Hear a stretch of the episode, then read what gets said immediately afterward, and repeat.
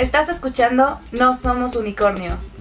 Hola, yo soy Raquel, o Hitsuji como me presento en internet. Yo soy Nea Pogle. En este podcast hablamos de cosas frikis, libros, anime, cosplay, fanfiction y todos nuestros intereses. Básicamente fangirleo al mil por mil.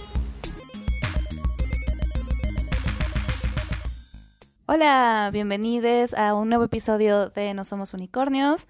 El día de hoy vamos a hablar de convenciones de anime y manga, y bueno, cómics también, pero en general sobre todo de anime y manga.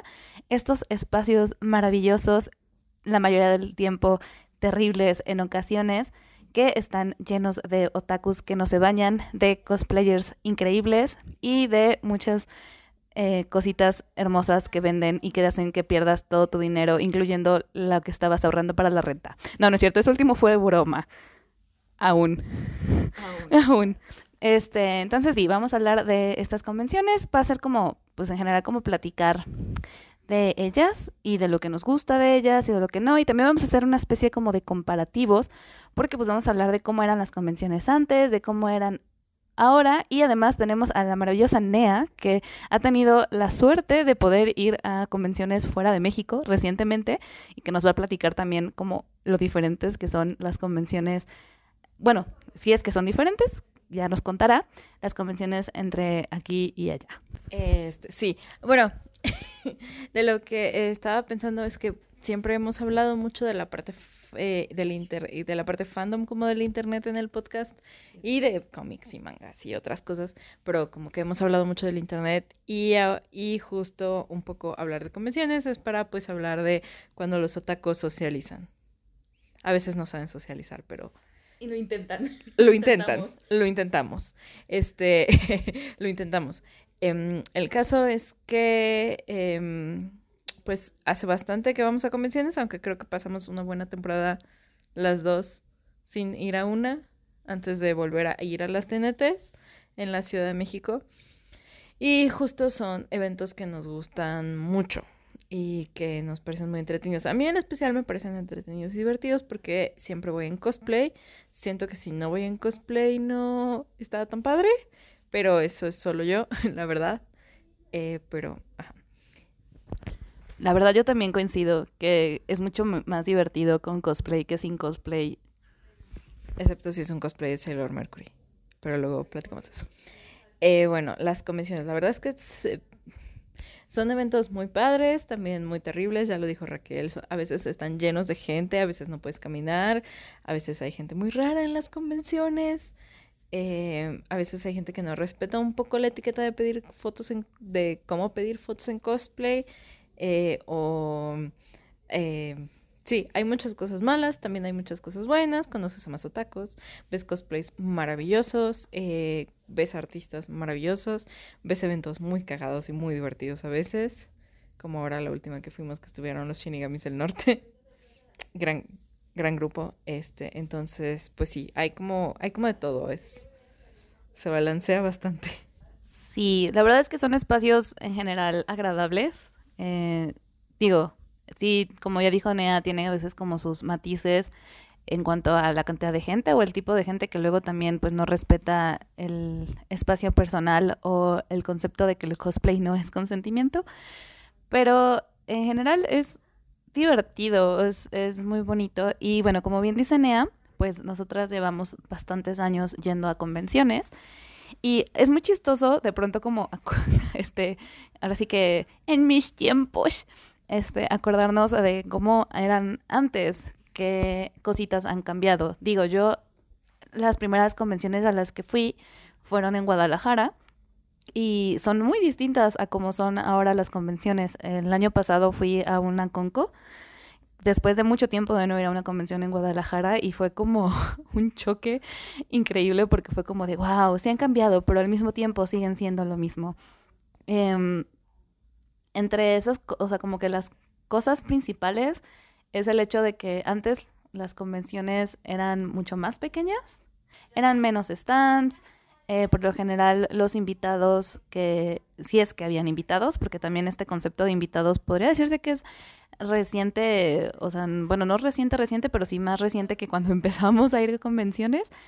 había piratería, había muchas piraterías. De hecho, fue muy curioso cuando hubo el cambio en el que antes pues veías un montón de stands en las convenciones que vendían DVDs de animes que pues no llegaban aquí a, México traducidos de ninguna manera, entonces llegaban nada más subtitulados gracias a los fans, que de eso ya hablamos alguna vez aquí en el podcast, y después empezaron a prohibir en, los, en las convenciones la piratería, y las primeras convenciones que fueron así, era gracioso porque de verdad debe ser, no sé, pónganle 20 stands, estoy eh, viéndome muy poco, pues, pero es como para hacer el, el contraste, había nada más 5.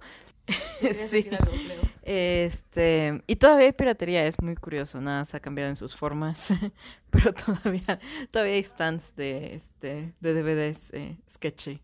Pero pues sí, ya, ya, ya es muy poco porque justo se ha abierto la distribución, ya es más fácil ir a convenciones y encontrar a precios decentes, no voy a decir a veces no siempre baratos, pero a precios decentes, eh, merchandising eh, oficial, este, mm, ¿qué otra cosa? O distribución oficial de manga, de anime, etcétera, etcétera. Entonces, siento que como que se ha abierto el panorama y ahora es más fácil como ir a encontrarlo a precio decente, no siempre, pero pues a veces. Y justo eso como que ahora ya, ya, ya se balanceó un poco más, ya no son solo como cinco. Otra cosa que ha cambiado mucho, que es que han crecido como las, las posibilidades para los artistas independientes para que tengan stands. La verdad es que yo no me acuerdo que cuando empezara a ir a convenciones hubieran muchos. O sea, sí había una que otra mesita en la que estaba, además de vendiendo cosas que te hacían como tu sketch en ese momento o cosas así, pero ahorita ya existe tal cual como este concepto que no sé si surgió en Estados Unidos, no, yo creo que surgió en Japón, de como del, del eh, ay, se me olvidó la palabra, del Artist Alley, ajá, del Artist Alley, en el que pues tal cual en, ese, en esa sección hay puros artistas que pues venden cosas con sus ilustraciones, con sus fanarts, con su arte original. Y eso también, de hecho eso es una de mis cosas favoritas de las convenciones. O sea, más allá de ir a comprar merch, es ir a, a ver las cosas de los ilustradores, que a veces solamente ahí se pueden encontrar aparte de en internet, mientras que pues ahora ya con la Friki Plaza y eso, la verdad es que ya comprar el otro tipo de, cosas, pues es más fácil hacerlo fuera de convenciones. En ese entonces no existían las Friki Plazas, también eso es algo diferente. sí, es cierto. Em, pero cuando yo empecé a ir a convenciones ya existían las frikis. Ay. Curioso. Este, eh, sí, y sé, que Raquel se sintiera como una anciana de 90 años, perdón. Este, em, Em, y eh, sí, hablabas de los artistas, ¿verdad? Entonces, mm, justo una de mis partes favoritas es ir al Artist Alley. ahí hay de convenciones a convenciones. Eh, ahí hay de convenciones a convenciones. Convenciones que tienen un espacio enorme, pero le dan al Artist Alley bien poquito. Convenciones que tienen un Artist Alley enorme y es maravilloso. Este y de todo. Y justo es como toda oportunidad de ir a ver a los artistas y comprar este, sus prints, sus stickers y todo.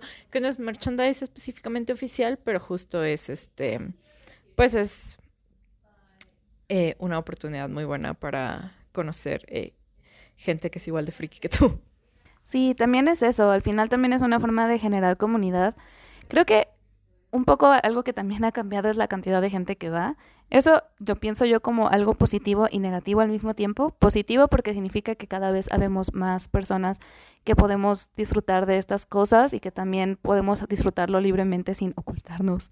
Em, y también porque pues es gracias a este acceso que ya decía Nea, ¿no? Como que ahora es mucho más fácil conseguir, en, o sea, el hecho de que, por ejemplo, ya hayan plataformas de streaming en las que puedes ver los animes o que puedas conseguir las cosas, el, el merch oficial de manera mucho más fácil que otras veces.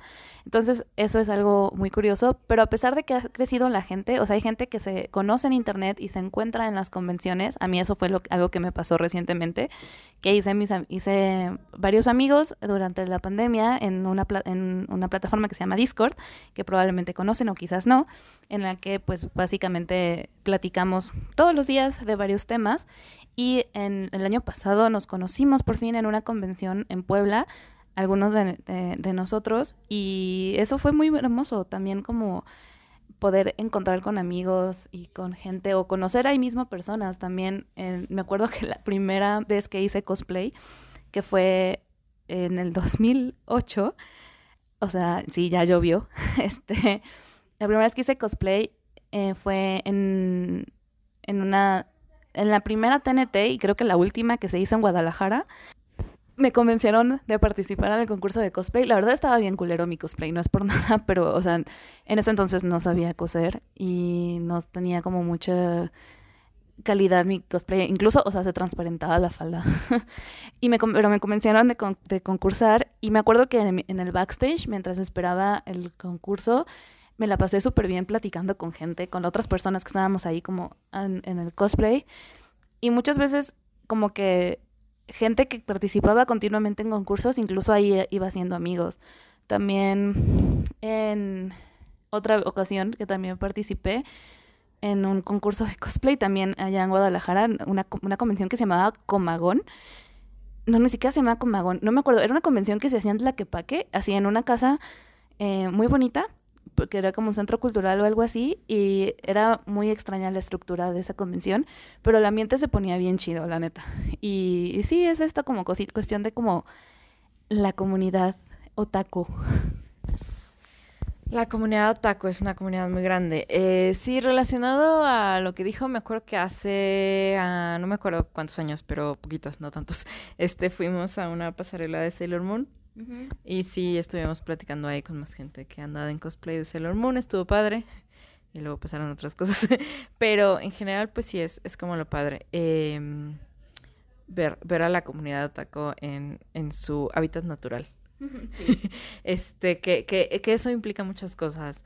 Eh, hay gente que no conoce este, el dos, que no le han presentado el desodorante. Yo, yo quisiese presentárselos. Uno dice, ay, es que es un cliché, pero, pero bueno, el cliché, les puedo decir que el cliché tiene un origen. Este, también hay gente que te ve este con tu platito de comida sentado en el piso y te dice, ¿te puedo tomar una foto? Y yo, Dios mío, no otra vez. Este, Dios mío, no otra vez. No le pidan fotos a cosplayers que estén sentados así, punto, sentados. Ya si están comiendo, pues peor, ¿no? O de gente que simplemente es muy extraña al momento de aproximarse a un cosplayer.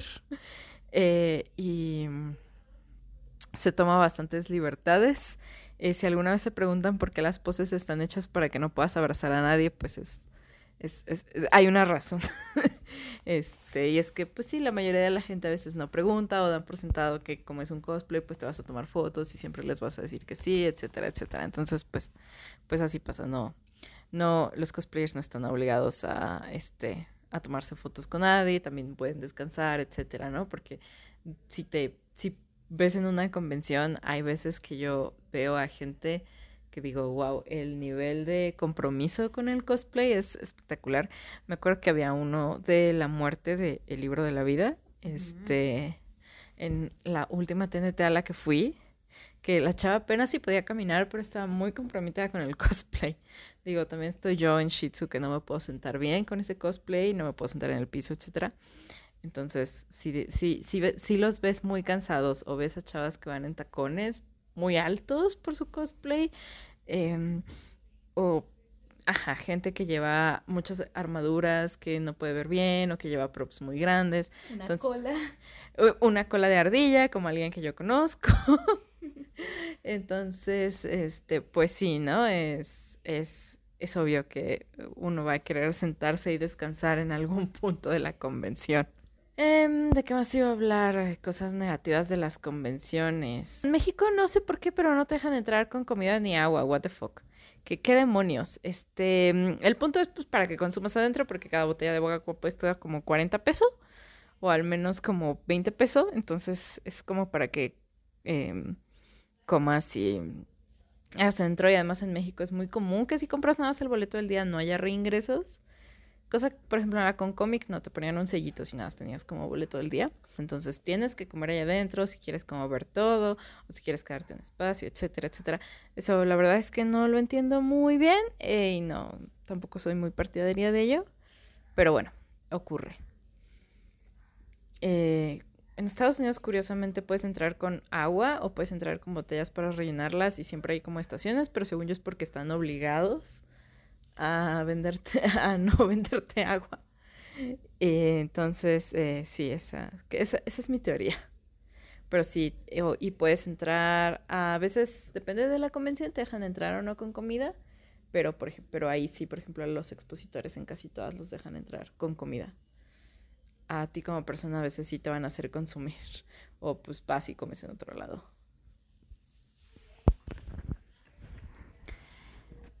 Otra cosa negativa de las convenciones, bueno, no negativa, pero un poco, este, a veces molesto de las convenciones es el precio. Cuando yo empecé a ir a convenciones, las convenciones eran muy económicas. O sea, la entrada costaba, que te gusta? 50 pesos, algo mucho. Y siempre entraban gratis o al 2 por 1 los cosplayers. Ahí se entiende un poco que de pronto dejaran de hacer eso porque había gente que llevaba unas orejitas de gato y decía que ya iba con cosplay.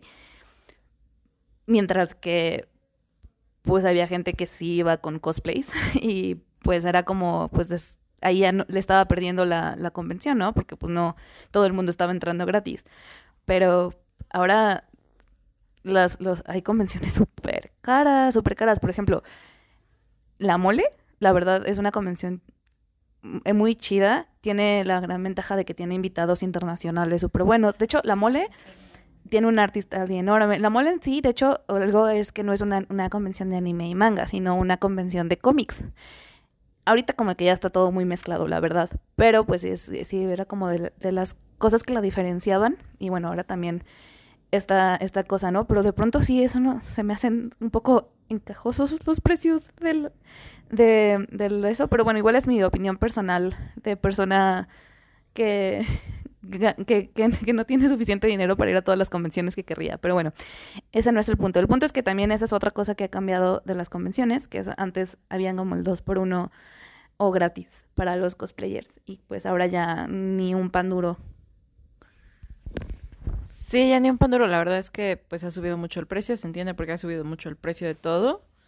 Y por ejemplo, la TNT sigue siendo muy una convención de las más accesibles, pero siempre la gente dice, ay, es que ¿por qué la siguen haciendo en Tlatelolco? Una, porque es de ahí, pero también es, mi teoría es que el venue es mucho más barato que irse a, a cualquier otro lado. Este, que irse a cualquier otro lado, ¿no? O sea, la mole creo que la última vez que me fijé está en casi 400 pesos el día o algo así. 350. Ajá, 350 pesos el día. Ahora que fuimos a la Conco ya está en 300 el pase. Entonces sí es así como de, sí es caro y luego vas a comprar y pues los precios también suben adentro. Y luego ya gastaste muchísimo dinero también en tus cosplays. Ajá, gastas mucho dinero en tus cosplays, traslados, etcétera. Entonces sí es como que se han, se han encarecido bastante. Eh, y digo, si aquí les parecen caras en Estados Unidos, les van a parecer una, una brutalidad. O sea, son caras para. Son caras para hacer allá, ¿no? O sea, yo me acuerdo que creo que pagué 80 dólares por la entrada de un día a Emerald City Comic Con.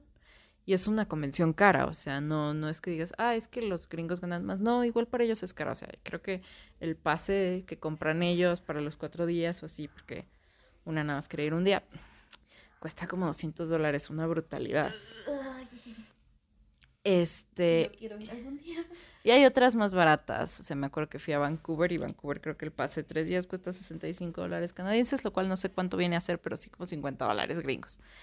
Y es como más barato, ¿no? Todo un pase. Pero aún así, digo, barato en modo adquisitivo, este gringo, porque sigue siendo algo muy caro. Y hay gente que y hay gente a la que, de verdad tiene como la oportunidad de comprar boletos de avión, irse irse, sobre todo los que van a San Diego, que es una caris, que los boletos son carísimos. Pero ajá, ¿no? O sea, y se, acaban en, frío además. Y se acaban como desde un año antes, entonces sí es como que muy, sí es, sí es complicado em, el precio de las convenciones. Ahora, em, ¿de qué vamos a hablar? pues ya que sacaste del tema, ¿Qué tan diferentes son las convenciones en Gringolandia y Canadá que de aquí en México? Ok, hay varios puntos en los que me fijé. Una, aquí siempre te piden más fotos. Allá la, eh, siento que la gente es más reservada o tiene como que más reserva a la hora de pedir fotos. A mí no me molesta que me pidan fotos, de hecho me gusta bastante, pero sí de repente, sí, sí, bueno, ya les dije cuando no le pidan fotos a un cosplayer, ¿no? Y allá sí siento que es como que te piden muchas menos fotos. Eh, a menos de que estés a veces como en las áreas eh, para los cosplayers o así. Pero digo, a mí no me importa, pero sí, sí es algo curioso, como que la gente es más reservada, platica, platica menos con los desconocidos, etcétera, etcétera, etcétera.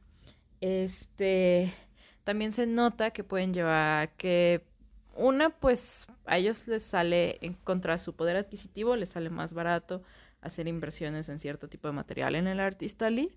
Entonces, una de las cosas que yo comentaba cuando vine, cuando fui por primera vez, es que en México la mayor venta de artistas es venta de stickers y venta de stickers y de postales a veces, pero sobre todo de stickers. Y ahora que fui a Anime Revolution en Vancouver, este, la mayor venta son prints completos.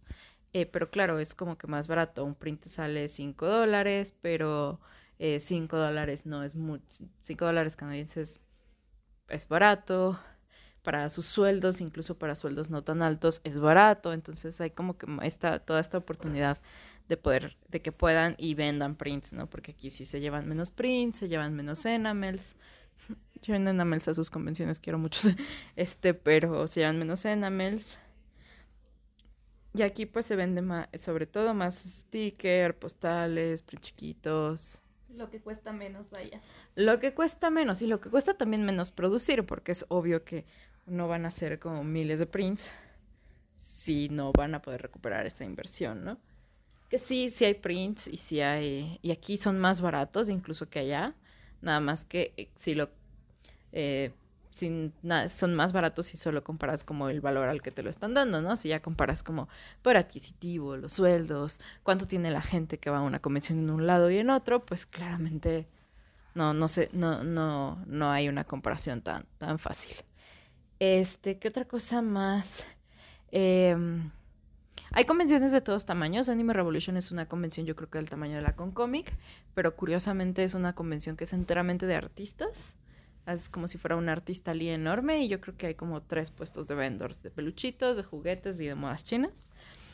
Y uno creo que de cosplay y uno como de sus patrocinadores y la mayor parte es como un artista ali enorme, lo cual me encanta pero también hay convenciones masivas que masivas que yo me acuerdo que fui a la mole y dije, "No, esto es enorme."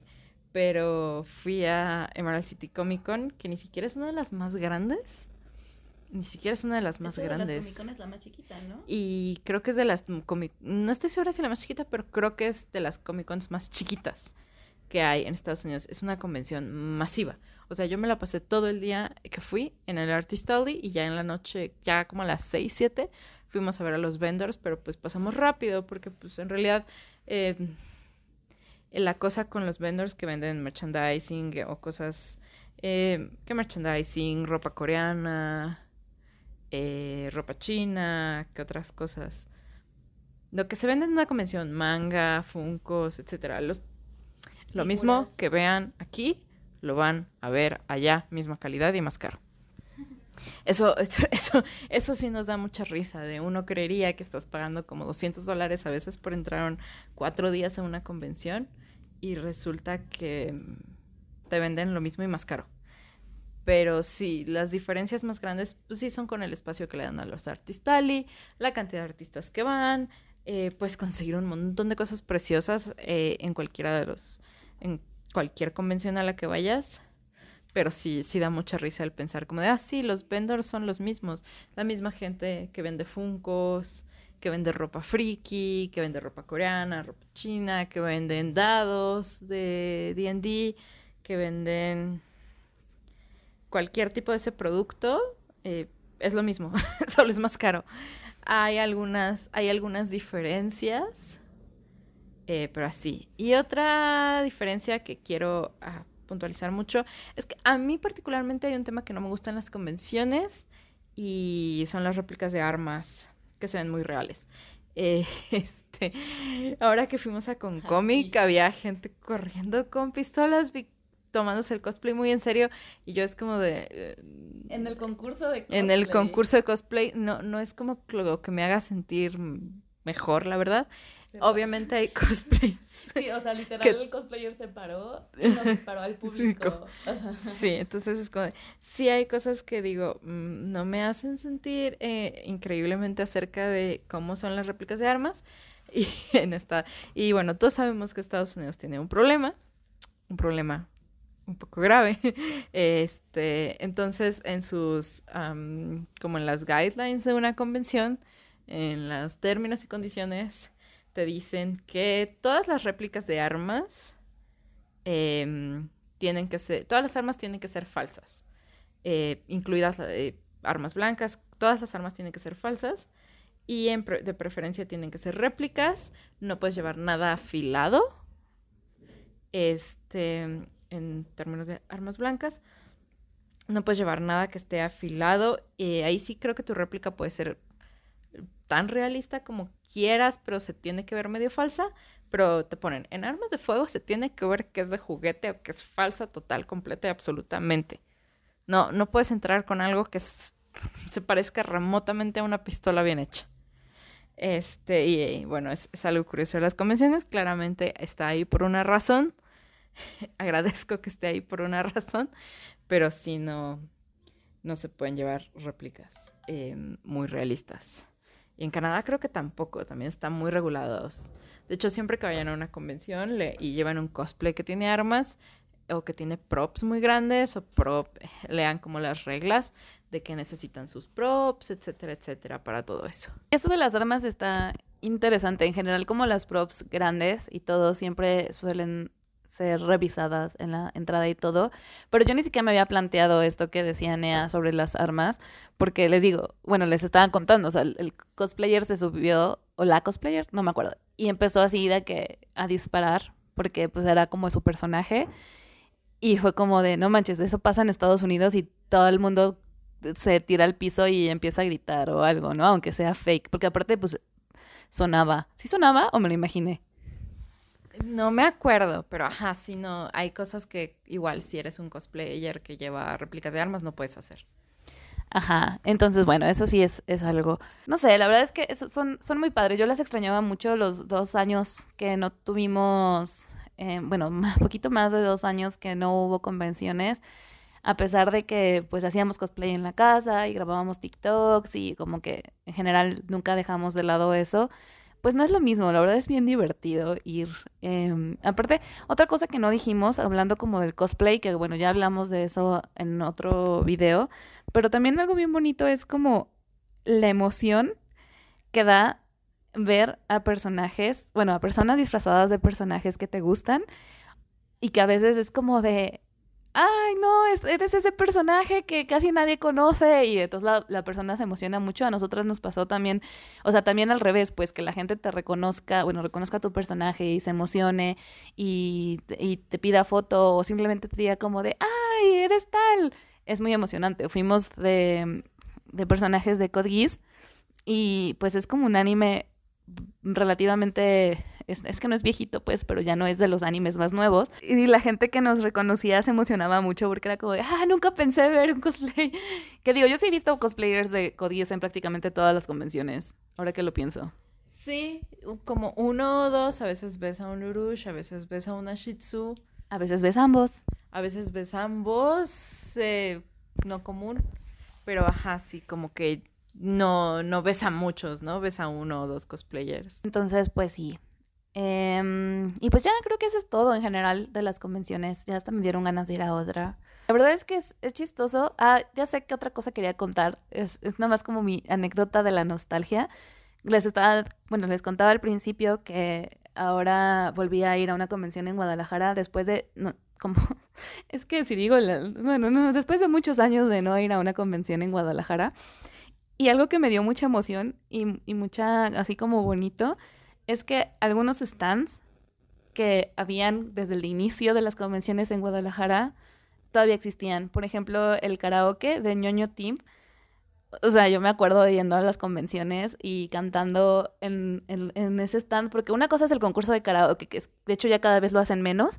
es algo que me he fijado también, que ya no hablamos como de los invitados y de las actividades que también hay, aparte de simplemente los vendors y eso, pero creo que ya nos vamos a extender más en, en, el podcast y pues no tenemos mucho tiempo para grabar. Pero, pero sí, o sea, como estas actividades extras, además, conferencias, concurso de baile, concurso de cosplay, a veces hay como dinámicas, este, concursos de trivia o como varias dinámicas que pues hacen también de la convención como algo mucho más divertido. Y si en alguna otra convención en futuro nos ven, salúdenos, yay. ¿Y qué? Y pues ya. Bye. Bye. Me pueden encontrar como arroba hitsuyi. Me pueden encontrar en Twitter como arroba neapoglen. También pueden seguir a nuestro podcast en Twitter. El arroba es notunicornspod. Donde podrán comentarnos sobre él, sugerir temas y aventarnos jitomates virtuales.